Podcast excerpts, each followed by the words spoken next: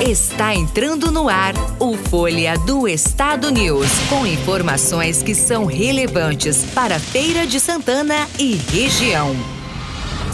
Olá, eu sou Lorena Souza do jornal Folha do Estado da Bahia. Vamos agora aos destaques de hoje, terça-feira, 27 de abril de 2021.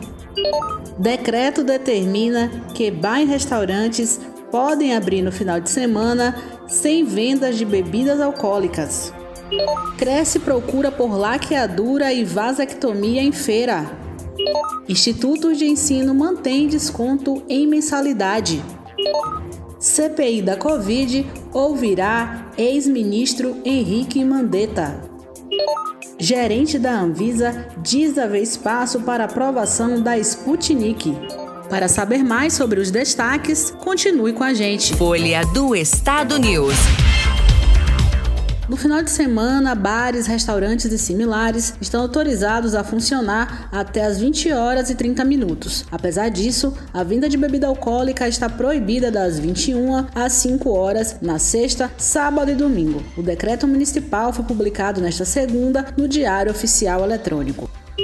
A procura pelas cirurgias de laqueadura e vasectomia que podem evitar uma gravidez não planejada tem crescido em Feira de Santana. Foram 207 feitas apenas nos primeiros meses deste ano. O índice representa 34% dos procedimentos realizados durante todo o ano passado. O serviço faz parte das ações de planejamento familiar promovidas pelo Programa de Atenção Integral à Saúde da Mulher da Secretaria Municipal de Saúde.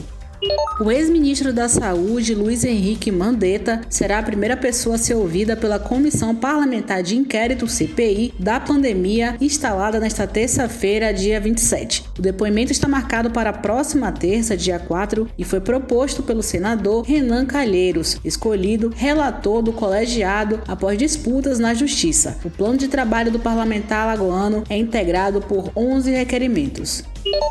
O gerente-geral de Medicamentos e Produtos Biológicos da Agência Nacional de Vigilância Sanitária, Anvisa, Gustavo Mendes Lima, disse terça-feira, dia 27, ainda haver espaço para aprovação e liberação da importação da vacina Sputnik. Na segunda-feira, a agência reguladora rejeitou um pedido de nove estados para aquisição da vacina, produzido pelo Instituto Gamaleya na Rússia. Ao barrar a entrada do imunizante, os diretores da Anvisa alegaram faltar dados técnicos e na documentação apresentada pela fabricante para verificar se a vacina é segura e eficaz e que dessa forma pode trazer riscos à saúde. Além disso, foram apontadas falhas. De acordo com o gerente geral, a Anvisa pode rever a posição de conseguir acesso às informações técnicas que considera que faltam. Essas mudanças podem ocorrer na avaliação de pedidos de importação pendente da Sputnik.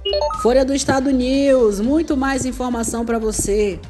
Podcast Jornal Folha do Estado. As principais notícias do dia, bastidores da política, o mundo dos famosos, esporte, cultura, opinião e muito mais. Ouça através do site jornalfolhadoestado.com/podcast e no Spotify.